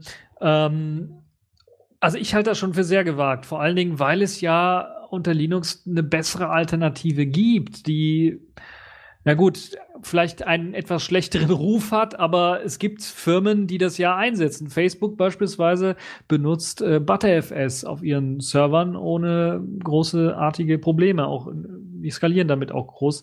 Also Macht das überhaupt Sinn, so viel Arbeit reinzustecken in ZFS, wenn wir ButterFS gerade so, sagen wir mal, zur Schwelle haben, dass es jetzt stabil wird? Das ist, ähm, das ist eine gute Frage. Gerade im, im, im Storage-Bereich, wo es um, um, um große Filesysteme geht. Na gut, man kann ZFS ja auch fürs Betriebssystem nehmen. Ähm, äh, diese, äh, ob man jetzt B-Tree, Butter, äh, ButterFS oder ähm, äh, XFS, LVM, äh, wie sie alle heißen, äh, verwendet, äh, das ist eine sehr, sehr schwierige Sache. Ich kann die Leute verstehen, ich kann auch deine Bedenken, die du jetzt sagst, eben mit, dem, mit der Benutzung von ZFS äh, verstehen, gerade was die Lizenzierung angeht. Ähm, auch die Jungs von OpenZFS haben ja in ihren FAQs äh, hin Links auf alle möglichen ähm, anderen Organisationen wie Software Freedom, Con Conversus Free oder Free Software Foundation gemacht, um da das Ganze äh, schon auch publik zu machen. Das ist ein Thema, das ist ganz schwer. Und das ist ein großes Thema. Und äh, es gibt Leute, die sind Verfechter von LVM, ich bin ein Verfechter von ZFS, ähm, die wie die BSD-Jungs da jetzt hingekriegt haben, das in ihr System ähm, zu integrieren und die Lizenzprobleme hier zu lösen weil es ist ja auch schon bereits bei der Installation nutzbar und ich kann mir mein BSD bei der Installation ja direkt auf ein ZFS-Device äh, eben installieren, ohne vorher irgendwelche Kompilate zu machen. Ähm, das ist eine sehr schwierige Situation. Ich möchte nicht in der Situation stecken, das entscheiden zu müssen. Aber Ja, aber musst dir, musst dir mal vorstellen, das äh, hast jetzt, du hast jetzt vor allen Dingen FreeBSD angesprochen. Das Problem ja ist, die versuchen das jetzt irgendwie auf Linux reinzuwursteln und äh, mit der Begründung, das brauchen wir für den Server, weil ein Otto Normalverbraucher braucht das auf dem Desktop-PC nicht. Der benutzt sein X4, das läuft stabil. Äh, nur so ein paar Idioten, Leute, die sehr risikoreich sind wie ich, die benutzen dann ButterFS schon mal auf sein System, müssen sich dann rumärgern mit vollen Festplatten eventuell oder wenn die dann volllaufen. Einmal im Jahr oder so. Oder einmal in zwei, drei Jahren, je nachdem, wie häufig man das benutzt. Aber für so einen Otto-Normalverbraucher ist das ZFS ja überhaupt nicht gedacht, weil eben äh, diese Speichergeschichte äh, ist ja enorm, die man da braucht. Und die meisten Leute haben meistens nur vier, vielleicht acht Gigabyte eingebaut. Da ist es schon, äh, würde ich mal sagen, grenzwertig, wenn man neben Dateisystem und draufschreiben nochmal andere Sachen machen möchte braucht man halt ein bisschen was mehr Speicher. Das ist das eine. Das andere ist auch, dass ZFS ja auch nur so halbwegs übernommen worden ist in das Linux-Ökosystem. Um, weil zum Beispiel, ich glaube, das Booten, also ein Root-Dateisystem in ZFS kann man, glaube ich, nicht machen, weil man das Booten nicht hinkriegt. Bin mir nicht sicher, inwieweit Grub da ZFS-Support hat. Ich glaube nicht. äh, und ähm, also da gibt es halt unzählige Probleme. Und das Hauptproblem, was ich jetzt sehe, wenn man diesen Weg geht, ZFS wirklich anzubieten, dann ist es ja, ist klar, die Zielgruppe sind dann nicht Autonormalverbraucher, sondern sind dann Server, sind äh, große Firmen, die sich Ubuntu oder äh, anderes Linux dann besorgen wollen, um auf ihren Servern ZFS irgendwie zu ver zur Datenverwaltung zu benutzen. Das Problem ist, dass das Team, was dieses ZFS an Linux entwickelt, halt so dermaßen klein ist, äh, und also ich kann mir nicht vorstellen, wenn da irgendein Problem auftritt, dass die imstande sind, das zeitnah zu lösen. Und ich kann mir auch nicht vorstellen, also ich würde so einem Team nicht anvertrauen, mein, meine, äh, mein, mein Datenbankserver oder sowas, wenn ich eine Firma hätte mit, mit äh, Geschichten. Also mein LinkedIn würde ich dir nicht anvertrauen, sagen wir mal also so. man muss, man muss um doch mal so einen ich, ich habe mal kurz machen, die, ja. die, die History, History aufgemacht mit den Key Facts bei der Entstehung von ZFS und äh, bin überrascht. Also 2008 ist äh, ZFS in bei BSD in Erscheinung getreten. Das ist ja auch mittlerweile schon jetzt acht Jahre her. Und auch da war es so mit, mit äh, BSD Version 7, dass man da natürlich am Anfang auch gesagt hat, ähm, es ist möglich, das zu machen, aber nicht im Produktivbereich. Ich denke mal, ähm, ich bin von äh, ZFS sehr überzeugt, weil es mir sehr viele Sachen abnimmt und ähm, irgendwann ist halt der Schritt da, dass man sagt, okay, man, man, man integriert das in eine Distribution hinein, dass, ob man es gleich als Standardfilesystem dann reinmachen muss, ähm, bleibt dahingestellt, aber irgendwann wird man anfangen müssen zu sagen, okay, das ist etwas, was äh, schon auch nicht äh, viel verwendet wird, dieses äh, Filesystem. Und irgendwann mal geht es in, in den Kernel anscheinend mit rein und da hat sich anscheinend Linus Torvald irgendwie auch Gedanken gemacht, das mal irgendwie ähm, sich damit auseinanderzusetzen und dass dann solche Lizenzprobleme wahrscheinlich auf anderer Ebene gelöst werden müssen. Wahrscheinlich vielleicht auch deshalb, weil dann vielleicht das Interesse an dem Filesystem auch steigt und ähm, die, der Nutzen äh, von den Anwendern oder den Leuten, die das installieren möchten und den Firmen vielleicht dann auch eben ähm, hoch angesehen wird und dass man sich dann zusammensetzen muss und diese Problematik der Lizenz dann lösen muss. Also ich sehe es ein bisschen was anders. Ich glaube nicht. Ich, ich glaube schon, dass Firmen sich dafür vielleicht interessieren werden. F vielleicht nicht so sehr Firmen, sondern die IT-Abteilung in Firmen, die eben den neuesten heißen Scheiß irgendwie haben wollen. Aber ähm, ich glaube nicht, dass ZFS auf Linux äh, eine große mhm. Chance hat. Muss man sehen. Ich glaube nicht, ich glaube nicht, dass ähm, es Oracle hinbekommt, das Lizenzproblem zu lösen. Ich traue denen überhaupt nichts zu, weil Oracle ist aus meiner Sicht ist so quasi so äh, der Nachbar quasi der Hölle, Böse quasi Wolf. so kurz da Vorhölle oder sowas. So könnte man sagen. Ja, das wäre schon noch zu harmlos. Ich glaube, das ist so, so Vorhölle ist, glaube ich, ist Okay. glaube ich gut. Also das ist Verstehe. so, wenn du Adobe, wenn du Adobe mit ihrem Flash Player und ihrem ganzen Gemurkse da in der Hölle ansiedelst, dann ist, glaube ich, Vorhölle, also eine Stufe drüber, ist dann Oracle zu, Okay. anzusiedeln. Und äh, ja, Oracle, also ich glaube nicht, dass die äh, das gebacken bekommen und dass sie das überhaupt haben wollen. Einzig, das Einzige, was ich mir vorstellen kann, wo Oracle das gebacken bekommen könnte mit der Lizenz, aber dann glaube ich nicht, dass sie das so machen, dass das alle Linuxe, alle Linuxe dann direkt benutzen könnten. Wäre, äh, dass sie, weil sie haben ja eine eigene Linux-Distro, äh, dieses Unbreakable Mhm, mhm. Linux, äh, der lächerlichste Name, den ich jetzt gehört habe. Auf jeden Fall, die haben, äh, wenn sie, das wollen sie auch kommerziell richtig vermarkten, Geld verdienen mit, wenn sie dafür genug Kunden finden, die ZFS auf diesem Unbreakable Linux haben wollen, dann werden sie auch eine Lösung finden, das irgendwie anbieten zu können okay. einem legalen Weg. Aber für die Allgemeinheit irgendwie was tun, das glaubst, also da glaub, wer es glaubt, wird selig. Das, das Einzige, was von Oracle irgendwie gesponsert wird, was gut ist, ist VirtualBox. Alles andere kannst du in die Okay. Tonne kloppen. Und ähm, ich bin mir relativ sicher, dass wir ZFS, äh, dass ZFS auf Linux keinen richtigen Fuß fassen wird. Es wird ein exotisches Dateisystem bleiben, das vielleicht die einigen anderen, der eine oder andere mal ausprobieren wird auf dem Server, äh, ausprobieren wird, sich dann ärgern wird, beim, spätestens beim ersten Mal, wenn es einen riesen Datenverlust gibt oder einen Kernel Panic oder sowas, äh, weil das Teil einfach unausgereift ist, die Entwickler nicht da sind, die das Ganze entwickeln wollen, weil die meisten Entwickler, die ordentliche Dateisysteme entwickeln wollen, sind eben bei ButterFS oder, also im Linux-Bereich zumindest, sind bei ButterFS oder sind bei anderen. Äh, was ZFS angeht, sind, äh, ist FreeBSD viel, viel weiter, das Entwicklungsteam, das sich da um ButterFS kümmert und bei Oracle sowieso, wobei Oracle, ich glaube, auch weg möchte von, ZF, äh, von, ja, von ZFS, weil sie ja Mhm, ButterFS mhm. auch entwickeln Mhm, mhm. als Alternative für ZFS. vielleicht- Und unter Linux macht es, glaube ich, mehr Sinn, jetzt ButterFS einzusetzen als ZFS, weil ButterFS, wenn man es direkt vergleicht mit ZFS und Linux, deutlich stabiler ist, deutlich weniger Ressourcen verbraucht und deutlich flotter ist als äh, ZFS und Linux. Mhm, mhm, mhm. Das ist meine also, Meinung. Wie gesagt, dazu. ich habe noch kein Linux gehabt, mit dem, wo ich, wo ich ZFS am Laufen hatte. Ähm, ich verstehe das und ähm, kann, kann ich auch sehr gut verstehen. Und äh, Mai, äh, über Oracle kann man, glaube ich, äh, könnten wir noch tagelang diskutieren über den Status von Oracle in der, in der IT-Gemeinschaft.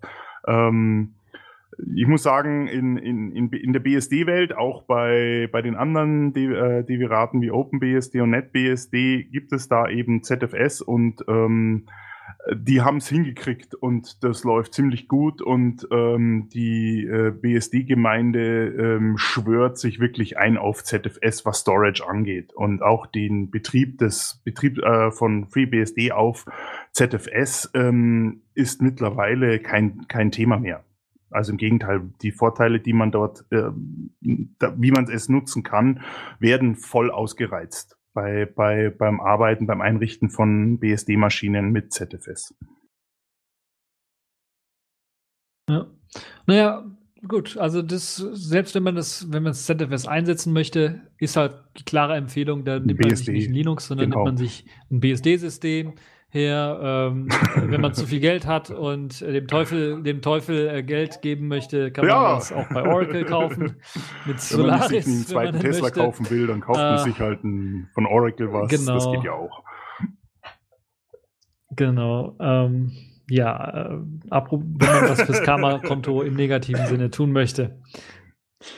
Ja, ähm, kann man das halt so auch lösen. Ähm, ja, das ist, glaube ich, das, also über Oracle können wir eine eigene Sendung machen. Am besten zu Ha- Halloween oder sowas. Ähm, ja, jetzt haben wir, glaube ich, das, das Gröbste haben wir schon durchgesprochen, was jetzt, äh, oder das, das, das, das meiste haben wir durchgesprochen, was jetzt so ZFS auf Linux angeht und wo die Problematik äh, ist, ist, glaube ich, jetzt angekommen, weil viele, wenn ich auch mit Leuten rede, die sich nicht so sehr damit beschäftigt haben, sind dann doch erstaunt, wes weshalb kommt das jetzt für Linux, weshalb braucht man das, war das erste und das andere, warum kann man das nicht einfach benutzen irgendwie, weil beides ja freie Softwarelizenzen sind, also Linux-Kernel und Deshalb fand ich das auch sehr, sehr lustig, als Richard Stallman sich dazu geäußert hat, der ja freie Softwareverfechter Nummer eins ist, äh, wo er dann quasi, das war, glaube ich, das emotionsloseste, was ich von Richard Stallman jemals gelesen habe, weil es halt eben freie Software versus freie Software ging und er dann einfach nur den rechtlichen Status nochmal runtergedoktert hat in seiner eigenen Sprache, wie, wie da der aktuelle Stand ist. Und weil ansonsten ist er ja immer sehr, sehr Mhm, scharf mhm. und hitzig in den Debatten, was eben freie Software versus proprietäre Software angeht. Also äh, empfiehlt sich auch mal das äh, durchzulesen, was er geschrieben hat. Ähm, wir werden das natürlich auch alles verlinken. Äh, auch das, was die, was, wir werden auch den Namen klären, wie das heißt. Conversity oder Converse oder Conservancy oder Converse. Ja, irgendwie so. Conservancy, glaube ich eher. Ich weiß es nicht. Wir werden das noch klären äh, und werden das ordentlich in die Links packen, damit ihr das auch alles nachlesen könnt. Ja, äh, dann haben wir jetzt einen riesengroßen Schwenk gemacht von NAS-Systemen, FreeNAS und den verschiedenen Linux-Alternativen dazu hin zu ZFS.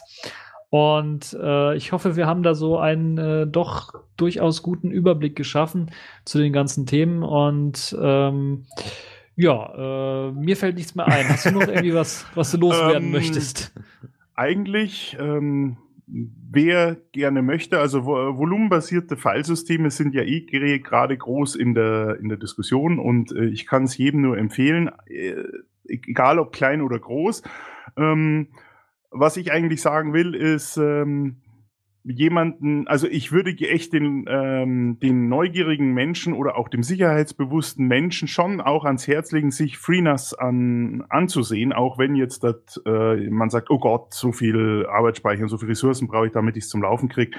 Ähm, Andererseits habe ich mir gedacht, das war meine Entscheidung dann auch, was sind mir, was sind mir denn meine eigenen Daten wert und ähm, was würde ich dafür investieren? Und da waren die Investitionen, die ich dafür gemacht habe, im Vergleich zu ähm, einer QNAP oder einer Synology oder was man halt kaufen kann, als Consumer NAS eben war es mir wert zu sagen, ich äh, investiere das und äh, meine Lernkurve mit ZFS ist steil angestiegen und ähm, ich bin jetzt beruhigter, was äh, die, die Speicherung von Daten angeht, weil ähm, das ganze Konzept für mich wirklich äh, Hand und Fuß hat. Und äh, wer es machen soll, finde ich eine, eine super Sache, weil da kann man wirklich wieder über die Zukunft von Filesystemen wieder sehr viel lernen. Genau, das ist, glaube ich, ein gutes Schlusswort. Wer eben was über Dateisysteme lernen möchte, über, über Speicherung von großen, riesigen Mengen, wer das machen muss sowieso oder machen möchte, der sollte sich halt dann mal die verschiedenen NAS-Systeme mal anschauen.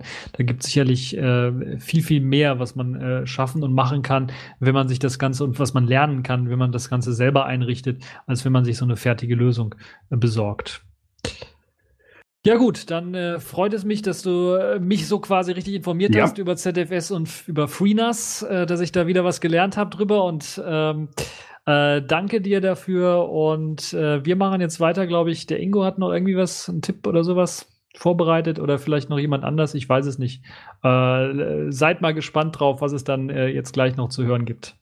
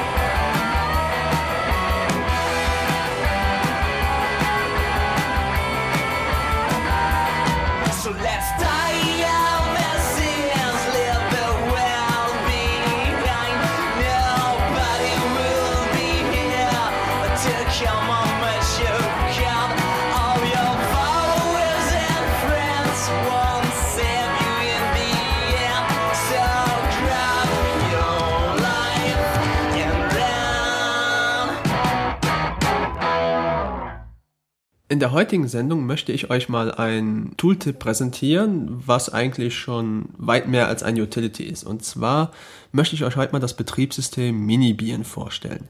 Minibian beschreibt sich selber als Minimal Waspian Image for Raspberry Pi.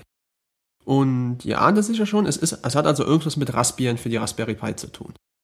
Wer sich mit der Raspberry Pi beschäftigt, der weiß, dass die Raspberry Pi Foundation grundsätzlich zwei Geschmacksrichtungen ihrer Raspbian-Installation anbietet. Zum einen eine mit grafischer Oberfläche, das ist so der Standard, den wir auch schon seit drei, vier Jahren kennen. Und dann natürlich seit neuestem auch eine Headless-Version. Das heißt, wer also die Raspberry Pi selber bei sich zu Hause als kleinen Server verwenden will oder als schlankes System, der greift dann natürlich lieber auf eine Distribution zu, wo äh, die eben ein bisschen kleiner ist, entschlackter, ohne die ganze grafische Oberfläche. So, Minibian erweitert dieses Konzept sogar noch ein bisschen und sagt, wenn du mich installierst, dann bekommst du eben auch ein Raspbian, aber ich bin sogar noch schlanker. Wie sieht das Ganze aus? Nun ja, äh, zunächst einmal muss man sagen, Minibian basiert äh, auf dem offiziellen Raspbian Jessie. Das Ganze ist auch äh, binary-kompatibel, das heißt, Minibian selber benutzt auch äh, die gleichen Quellen. Das heißt, ihr könnt ein sudo apt-get install, sudo apt-get update und co vornehmen. Alles, was die Raspberry Pi Foundation in, dem, in ihren Repositories dann deployt, werdet ihr auch dort finden. Die wichtigsten Kernmerkmale sind dabei aber, wie Minibian selber aufgebaut ist. Das System selber verbraucht nur knappe 500 MB auf eurer SD-Karte und 31 MB plus minus im Arbeitsspeicher. Also es ist wirklich sehr, sehr schlank. Der Nachteil ist allerdings, Minibian ist nicht direkt für den Linux-Einsteiger gedacht. Das liegt ganz einfach daran, weil eben dieses minimalistische Konzept so weit geht, dass man sagt, es gibt kein sudo, es ist äh, keine Bash-Completion installiert, es gibt kein Nano, kein Vim ist installiert. Also das muss man dann tatsächlich alles selber machen. Wer aber sagt, ja, genau sowas suche ich, ich möchte zu Hause ein kleines, wirklich super schlankes System haben, den empfehle ich wirklich einfach mal, sich Minibian anzugucken. Denn bis auf die genannten kleinen Nachteile bezüglich der etwas, des etwas größeren Konfigurationsaufwandes ist es eben ein wirklich schlankes System, das auch auf der, Raspberry, äh, auf der Raspberry Pi Zero noch super funktioniert. In dem Sinne mein Tooltip für diese Sendung Minibian.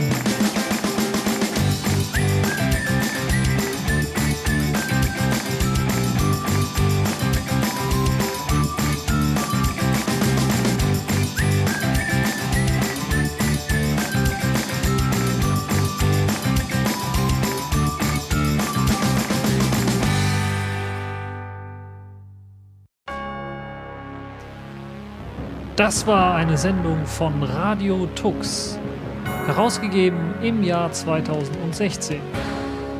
Unter Creative Commons Lizenz, Namensnennung und Wiedergabe unter gleichen Bedingungen. Lieder sind eventuell anders lizenziert. Mehr Infos auf radiotux.de. Unterstützt durch Manitou.